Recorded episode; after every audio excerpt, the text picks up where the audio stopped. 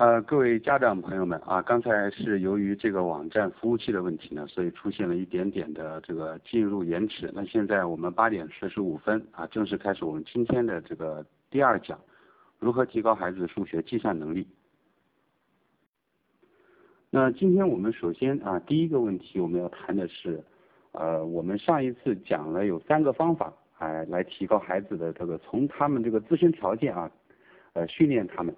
呃，第一个呢是金字塔，啊，这个还有一个是打乒乓球，那还有一个呢手指操，呃，还有一个我们在群里面也提过啊，这个舒尔克方格，那这些都都可以从那么某些方面来提高他们的一些计算能力。那今天我们还要再想啊，再讲一些方法，呃，这个方法呢，呃，因为我一上来啊，因为今天呢，我们一上来就直接说方法。啊，也省了那么多的这个呃分析和理论。那第一个方法呢，就是用左手来夹花生米，用左手来夹花生米，就是左手拿筷子夹花生米。啊，这个我要说一下啊，这个视频的直播呢，呃，我们要放在后面。那视频的直播，我们可能要在十一月底才会进行视频的直播，因为视频的这个需要的带宽呢比较大。呃，也是为了方便大家，所以我们会在我们的官方网站上面啊开通我们的直播功能。啊，因为开通直播功能，我们可能需要花费大概一两万块钱，所以说这个可能我要有一段时间呢去筹备这个事情。啊，但是我们这个整个这个讲座是免费的啊，那我还是刚才说一下那个方法。啊，第一个方法呢就是用左手拿筷子来夹花生米。那每次呢，啊加十粒，就是说连续不断的加出十粒花生米，如果有一颗掉落，那就从第一颗重新开始。那这个方法呢比较管用。这个方法主要训练什么啊？主要就是训练他的这个呃右脑，因为我们的这个孩子啊，我们都知道，左脑呢管的是逻辑思维。啊，右脑呢管的是形象思维，在计算题的时候说，哎，孩子的计算能力不高，是他的逻辑问题还是他的形象问题呢？其实这是分两方面的，因为我们都知道，小时候学过珠心算的小朋友，他在这个数字方面、计算方面，他就比较快。原因在哪里呢？就是他的心里面、他的脑子里面啊有一个算盘，这就是一个形象。那到了这个三年级、四年级，那有的孩子明显表现出慢，就是因为在他的心中啊没有一个算式。那为了让这个算式呢更加清楚啊，为了让他能够他的形象思维能力能够加强，为了让他的形象能力能够加强，哦，我们就专门来做这样一个啊，就是在每次吃饭前或者是在每次吃完饭后啊，家长呢可以拿出一个盘子啊，里面装上。一些花生米，然后让孩子用左手拿筷子，把这个花生米呢从一个盘子夹到另外一个盘子中啊，是以十颗为一个阶啊有一个阶段，那这个一定要训练到训练到什么时候啊可以不进行了呢？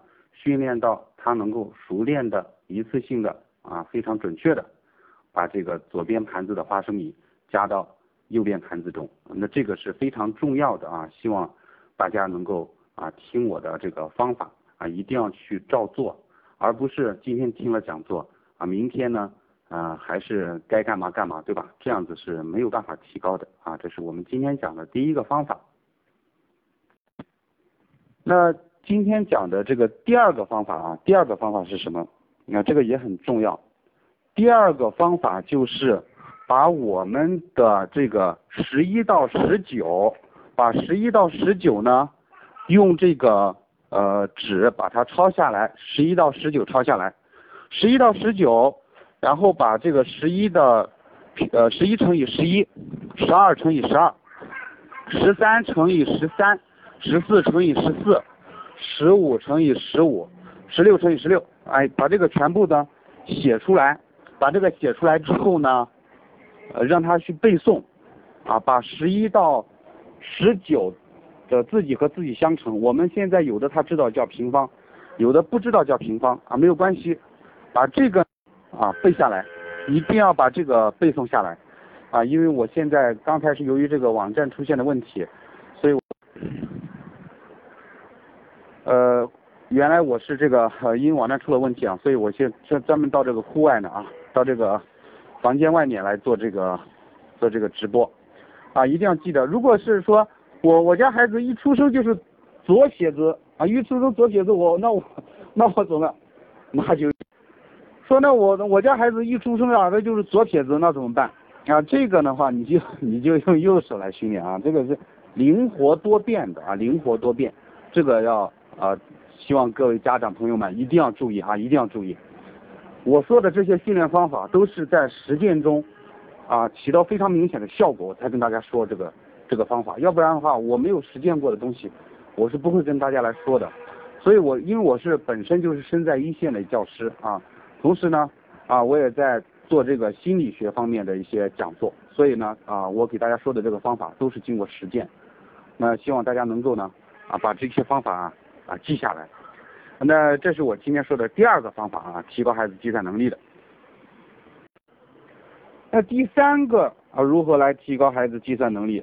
这个就需要大家。主动的去拿一些题目来让他心算，啊，三年级的孩子，我们让他心算的这个地方是刚开始啊，心算两位数乘以一位数，然后再心算两位数乘以两位数，我们最终的目目标是要达成一个两位数，随便一个两位数乘以两位数，让他能够心算出来，这是我们必须要达到的，这个是怎么说呢？是硬性检测啊！你说哇，我我家孩子这个呃笨呐。呃，你让他以一位数算一位数，他都呃算不清楚。你你怎么会让他算两位数乘一位数或者怎么样子？这个是训练出来的啊，这个是训练出来的。呃，当过兵的人都知道啊，进了兵营啊，你就算再孬的一个兵，他也是能训练出来的啊。这个靠的就是反复，反复。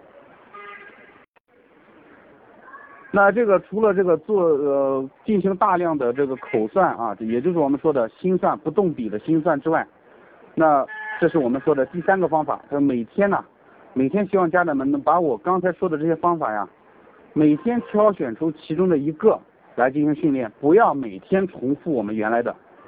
啊，有的家长在听完我们第一次的讲座之后啊，每天让孩子去训练乒乓球或者是跳绳啊，还有这个呃。闭着眼单脚站立啊，这个我个人建议啊，可以一天做一种啊，一天做一种，一定记得是一天做一种，呃，不要贪多，不要贪多，贪多了会形成一种疲劳啊，会让大脑感觉感感感觉到一种疲劳，这个是呃怎么说呢？我们要劳逸结合啊，这个是我要特意强调的。好，下面呢啊又是一个非常重要的一个环节了啊。下面要训练的，我们在第一讲中已经给大家讲了这个手指操。那么下面这个方法呢，是希望大家啊能够登录我们的这个，大家都知道啊，大掌柜有个群，这个群里面呢，呃给大家发了一个 A P P。啊，平板这个呃呃苹果呀和这个安卓手机都可以下载，对吧？这个 A P P，在这个 A P P 里面呢，大掌柜他呃我我以前啊就录了一门课程，这个课程呢叫做魔方入门，叫魔方入门。这个魔方入门呐啊，大家说这个魔方入门，我希望大家用一周的时间把这个魔方入门呢看一下。好了，那刚刚才有因为有位家长说听不到啊，让我还过去把录音听了一下啊，这个可以听到的，大家把声音放大一点啊，用耳机啊这些听一下，因为我这边今天是在户外，我明天的话我可能下周周一我找一个比较安静的地方啊，因为今天网络出了一点问题，我也有点着急。那我这个 A P P 上的这个魔方入门呐，魔方入门啊，一共有七级，有七级的魔方入门。用一周的时间，每天看一集，把这个魔方让孩子练会六念魔方啊，魔方。各位家长一定要记住啊，这个这个是非常重要了。把这个魔方买一个好一点的啊，不要买那种呃劣质的，劣质的话它拧起来它不容易拧，买一个稍微好一点的，二三十块钱的或者三四十块钱的这种，你就把这个魔方，啊父母也可以跟着一块儿学，啊你两个一起学，为什么我建议一起学呢？你到最后我就给你说一下这个一起学的这个原因。你买来之后啊，嗯就买买两个。啊，这个爸爸呃孩子一个或者妈妈孩子一个，你就对照着呃大掌柜的这个视频，一步一步来看不懂就就回去看。那么当这个整个视频你看完之后，然后按照这个步骤来走的时候，你就能把魔方练会了。练会魔方之后怎么做呢？在一个月内，记得一个月每天晚上让孩子拧一遍魔方。记得是每天晚上拧一遍，当着你的面拧，让孩子去给其他的不会的去表演，一定要让他们去表演。我马上说为什么要表演，因为我们这个学习它是与心理有关系的。艾宾浩斯曲线啊，这个我我马上打成文字给大家看啊，这个艾宾浩斯曲线。他告诉我们啊，这个人的遗忘水平在前三天、前两天是非常快的，基本上要忘掉所学知识的百分之七十到百分之八十。我们所学知识的百分之七十到百分之八十是会忘掉的。那忘掉这个怎么办呢？我们就要去讲给别人听。所以每一次听完我们这个奥数课程，还有其他的一些我们在 APP 上或者我们三乐学院的其他课程。一定要让孩子讲给你听，每天晚上回家之后要问孩子今天学了什么，让他讲给你听。他不会讲，不会讲，要训练到他会讲。在他讲给你的过程中，是他知识的二次消化，这个是很重要很重要的。讲给你听的这个知识，孩子三天之后。遗忘只能遗忘到百分之三十到百分之四十，这个都是有科学依据的，是国外的这些心理学家用了大量的数据来支撑这个理论的。就是艾宾浩斯曲线，它是一个记忆曲线，它表示人遗忘的速度。他越时间过得越久，他的遗忘的速度就会放缓，但是在前几天，他一下子就会忘掉百分之七十到百分之八十。有的孩子可能表表现的更明显。昨天学的，今天忘了，一干二净都有可能，但是仍然是有痕迹的。在第二次学习的过程中，会将这个比例稍微降低一点。所以学习的最重要的核心就是两个字：重复。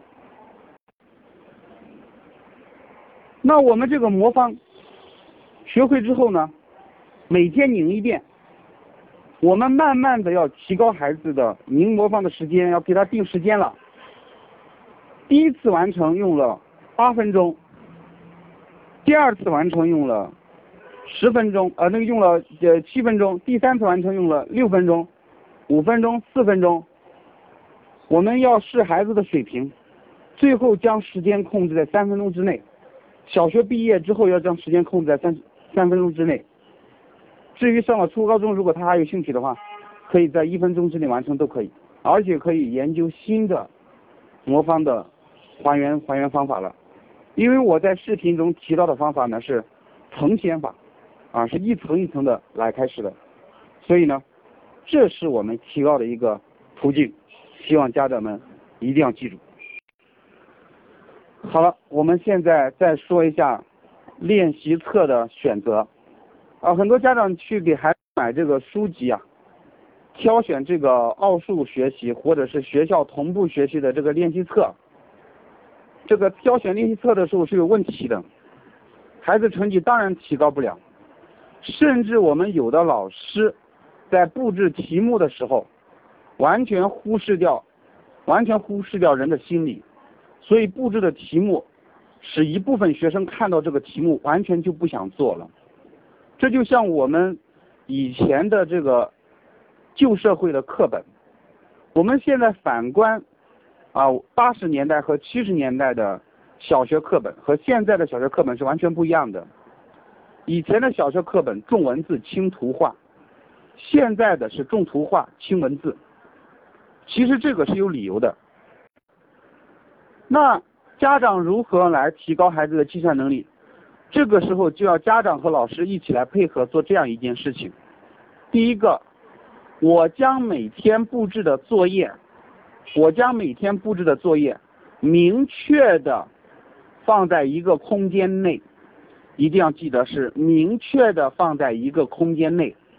这是什么意思？比如我今天要让孩子做作业，那么我会给他一页纸。这页纸上写的日期、姓名、家长签字，然后这一页纸上本来我们能放四个题目，那我一定要把它放成三个题目或者两个题目。我要让两道或者三道题目中间留有足够的空白部分，一定要记住，中间留有足够的空白部分，将任务集中化，将。当一页纸上只出现三到四道题目，而且中间有一段空白，字又很大啊，这个字呢不能太小，字很大很清晰的时候，我们的大脑会做出一个非常愉悦的感觉，觉得题目不多，空间又很大。那我当我做完这一页的时候，我就很有成就感。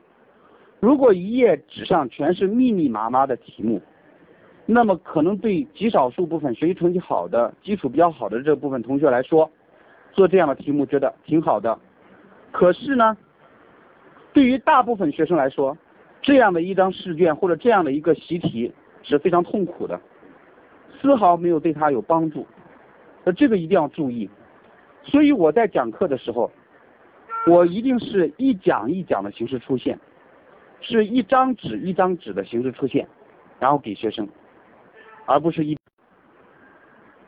那也就是说明，我们的父母啊，在带着孩子去书店去购买书籍的时候，一定要找那种字迹特别大、留白特别多的啊，不要认为啊这个这本书的题目好少，哦，题目又太简单或怎么样子。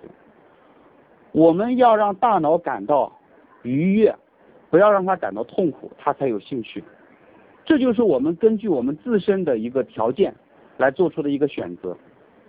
我们到了一个非常美丽的环境中，那么这个食物也会变得比平常更加的美味。这样的一个道理同样用在我们做题的时候。当我们遇到一份排版非常美观的一份题目的时候，我们做题的心情就很高兴。我们碰到不会的题，我们就愿意主动去思索。所以大家一定要记住，啊，将生活中的道理，将我们自身的道理用在我们平常的做题之中，就会起到非常厉害的效果。所以这一点呢，啊，我希望各位父母啊一定要注意。好了，那最后一个提高我们计算能力的方法，其实也可以说是提高我们古文的方法。这个方法我给很多家长讲过，那么很多家长呢在做了之后啊，大概上一次我在这个线下做讲座，有一百二十多位家长过来听，那我就说了一个方法，最后学期末的时候，我问我的这些学生们有多少人做到了，啊，结果只有四五个人做到了，但是很奇怪的是这四五个人成绩就很好，这就是一个原因。成功一定有方法啊，贵在坚持二字。那么我我说的这个方法是什么呢？那就是家里要有一块小黑板，家里要有一块小黑板啊，这个这个小黑板挂在我们什么地方？挂在我们啊，比如说我们的出门的或者我们电视墙的后面，挂在我们电视墙的后面，或者挂在我们卫生间。或者等等这些，我，一定要挂在非常显眼的位置，就是大家能大家都能够看到这块小黑板上写什么内容？写两个内容。第一个，写一首古诗，我们要买来唐诗三百首，那么把其中的五言绝句找出来，把唐诗三百首中的。五言绝句找出来，抄在上面。第二个呢，在下面抄一道计算题，抄一道计算题。那么每天要做的事情就是家长每天把这个事情做好，啊或者由其他人来做好，然后就可以每天去监督他把这个事情完成。我们现在因为这是小学阶段，我之所以说这个话，原因在哪里？这个阶段是孩子可塑性非常好的地方，我们必须用滴水石穿，水滴石穿，我们必须用水滴石穿的这种执着和坚持，让孩子一点点的得到改变。距离我上次讲座到今天。有一周的呃，有这个周一到周五有四五天的时间，不知道大家有没有坚持啊？如果能够坚持一个月或者两个月，听我这个，那我想听我这个讲座的人一定是很有感触的，因为发生了一点点小小的变化。我们在物理学中，我们在哲学中都提到一个概念，叫做是叫做这个量变到质变。就我坚持两三个月可能没有效果，但是当我三个月过后的某一天的时候，孩子突然说我我觉得我好像数学开窍了。其实以前我们家长都会提到一个概念叫，哎呀这个孩子是不是还没开窍？这个开窍到底是个什么意思？这个开窍其实就是量变引起的质变的问题。我们要相信知识的积累，积累到一定程度。计算能力积累到一定一定程度，它是会引起质变的，它会从根本上改变孩子，而这个需要家长牢记在心。所以呢，每天在黑板上背一首诗，那么三个月后，我们的五言绝句啊，大家想一下，五言绝句二十个字，那么三个月后九十天，我们能背九十首诗，这已经可能超过了我们小学生的这个。啊，必背诗歌多少首了？那如果两年、三年呢？那这件事情要怎么去坚持？我也跟很多家长一直在说这件事情，怎么去坚持做这件事情？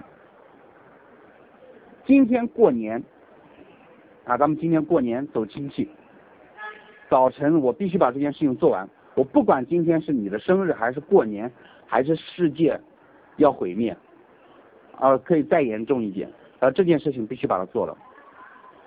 这是方法问题。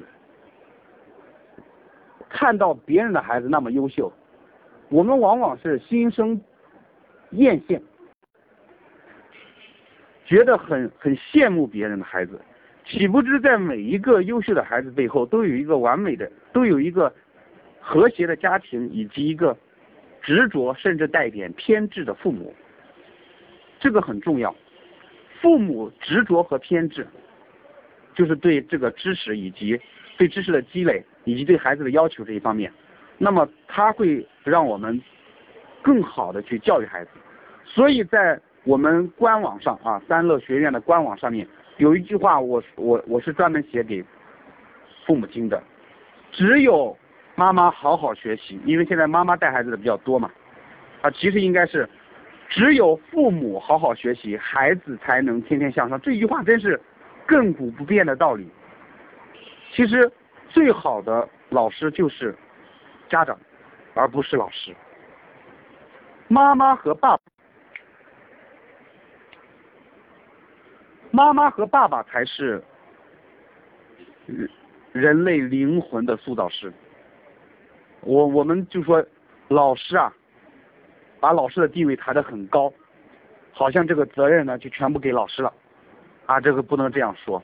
一个班级四五十个人，每个孩子个性不一，那老师他在教育的时候，他肯定不能面面俱到，他肯定是从整体上抓的，盯住最后几名，保住前面几名，忽略掉中间几名。哈，这个是真的是一个惯性，没有办法改变。除非这个班只剩了五六个人或者十来个人，老师可能照顾到每个孩子。四五十个人，我就问怎么照？不可能照顾到。所以大家记住我上面说的这些方法。那么最后一个和我前面说的一个方法是呼应的，那就是做大量的习题怎么做？是让他把某一页做完，还是怎么做？最后这个方法仍然很重要。我希望各位父母啊，一定要把我说的方法要记下来，而不是不是我听一下哦好，我听一下就就完了，我我不记。父母好好学习嘛，对吧？那最后一个方法是什么呢？记住我说的一个数字，叫七组一个数，七组一个数，把我这句话一定要记住啊，叫七组一个数。然后再看一下孩子说电话号码的时候，那今天呢就可以测试一下孩子的记忆规律。你可以问孩子，你可以让孩子直接把电话号码读出来，他是怎么读的？我们知道一个电话号码呀，它是十一位，这个电话号码是十一位。那有两种人记电话号码的话，有两种人，那其实有三种人啊，我后面再说。两种人，第一种人，比如说，比如说，我用我的电话号码做一个例子。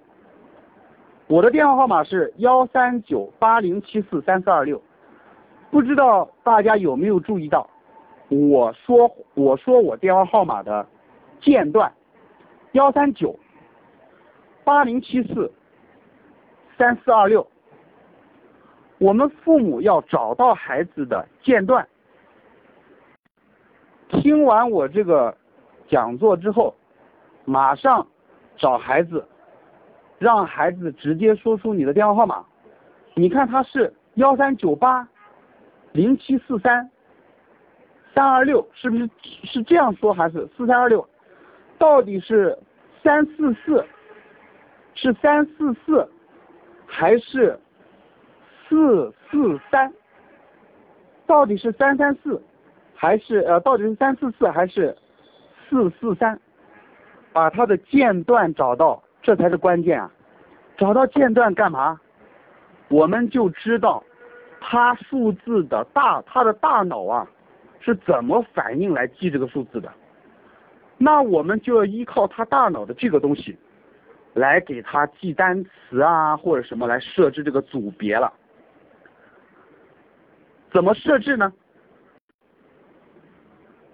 如果有十个单词。我给孩子写这十个单词的时候，我会用，当然家里有电脑的呃父母，如果能操作电脑最好啊，让孩子主动会做这个笔记。如果有十个单词，我会三个圈成一个圈圈，我用笔啊把这三个圈成一个圈，把下面四个单词啊我再圈成一个圈，再把最后的三个单词我再圈成一个圈。圈成一个圈之后，不要小看这个圈的这个功能，因为你的大脑会自动归类。三、四、三，它就会非常快的把这些单词记下来。如果十个单词全部一次性的给孩子去背诵，他一定会忘掉很多单词。但是按照我说的这个方法，他一定会记下来。这个方法要记。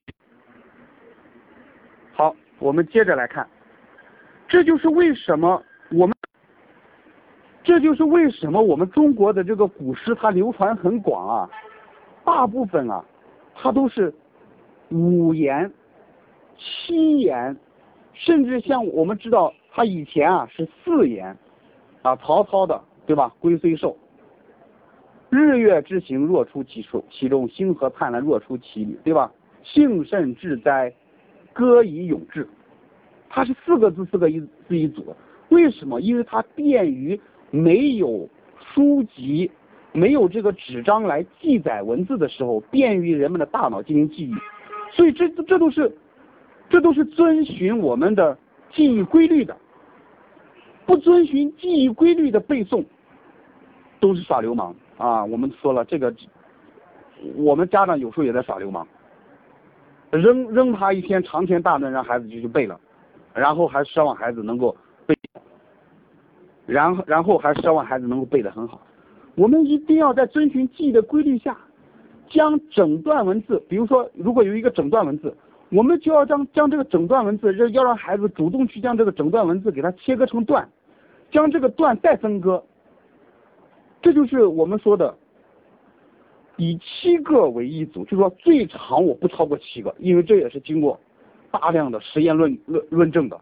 个别少数的天才，他一次性能记八个到九个数字，而且不间隔。但大部分人基本上维持在四五六的水平，最高不超过七个，所以这就是七个。好，那问题来了，如果有四十九个单词怎么办？四十九个单词啊，我以六个为一组，或者我以七个为一组，我把它分成七小组。那么如果有两百个单词，我把这七小组，我们是四十九个，对吧？这七小组把它圈起来，我把这个七小组再圈起来。把它做成，再做成七个大组，那这样子呢，啊，记得就非常的好。一次性记得越多，他遗忘百分之八十到九十之后，他还剩很多。本来我就记了四个单词，那我明天肯定会忘掉两个，或者忘掉一个。那我今天背了二十个单词，明天我忘掉十五个，但是我还剩五个，这五个就比我。只背四个要要怎么样？要有益的多。那对于我们的习题还有我们的数学是一样的。计算题目，计算题目，我们以七个七七个为一组来进行计算，以七个和七个一组为呃那个为一组来进行计算，要让孩子主动养成分组的习惯。我们布置作业可以是三四三啊。我们布置作业的时候也可以三四三啊、四三三啊这样子去布置，啊，这样是最有利的，这也能够提高孩子的计算能力。那最后一点提高孩子的计算能力，就是我们说的巧妙的方法。我们要知道一些常见的解题技巧，这些解题技巧啊，主要表现在有三十九乘以十二，三十九乘以十二。要让孩子主动养成三十九乘以十二，我要把它变成四十乘以十二，再减十二。简便也是提高计算能力的一个非常好的方法啊，简便运算。那在我们呃群里面啊，大掌柜的这个奥数课堂这个群里面，有些家长说，哎呀，这个方法呀，看起来一点都不简便，还不如直接算啊，这是一个。这个方法即使看起来简便运算好像不简便，但我们仍然要用简便运算的思维去思考它，因为这个思维是提高计算能力的。掌握了这种思维，我们的大脑啊会主动做出这道题是不是能简便运算这样的思考，而不是直接做出我要硬算，啊我要规规矩矩的去算它，这就不行。大脑呢，我们的大脑在知道了方法之后是一定会走捷径的。大家一定要记得，如果我们的大脑知道这个东西有捷径可走，我们的大脑会主动做出选择，让我们去走捷径。为什么？因为这样可以耗费我们的能量少一点。我们是要储存能量的。从古至今，人类之所以长脂肪，有的人容易长脂肪，其实就是为了更容易的生存下去。因为古代我们我们要去捕猎，可能两三天不能吃饭，所以那些容，所以那些容易储存脂肪的人。啊，这大自然的进化，我们很容易储存脂肪，就就在这里。我们为了抵抗，可能两三天都捕不到食物，啊，捕不到猎的这样一个尴尬的局面。所以那个时候，他不容易储存脂肪的那一群那群人，啊，可能慢慢的被大自然就淘汰了，因为他没有办法生存下来，三四天没有吃饭，而那部分容易储存脂肪的人，他就活下来，所以他们的子嗣呢，一直延续到现在。我，所以大家一定要记得我。在第一次讲座里面提到的，我们作为一个灵长类的人类，首先它是作为一个动物，动物属性存在的，所以要想提高计算能力，我们一定是从与身体有关的、与方法有关的这个角度去考虑问题，用训练的方法，用训练的方法去训练它的计算能力。好了，我们。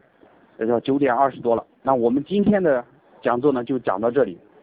那我们下周一啊，下周一我们的讲座的内容呢，将告诉大家啊如何来改变孩子的阅读习惯，如何来改变孩子的阅读习惯。因为有的孩子现在做计算能力很好，但是他的阅读能力有点差。那这个上了六年级或者五年级下半学期就会出现问题，原因在哪里？因为会有工程问题，还有这个追击问题，那这些问题上它就容易出问题了啊。那我们会在下周一来对大家进行直播，如何提高孩子的阅读能力？希望大家呢能够将我们这个讲座呢转发出去，也希望更多家长呢能够听到我们的这个课程。好了，谢谢大家。有什么问题？大家有什么问题啊？可以添加我的个人微信，或者呢，可以在群里面啊来进行说明。那我有时间呢，都会对大家来进行一一的回复。好，谢谢大家，今天就到此为止。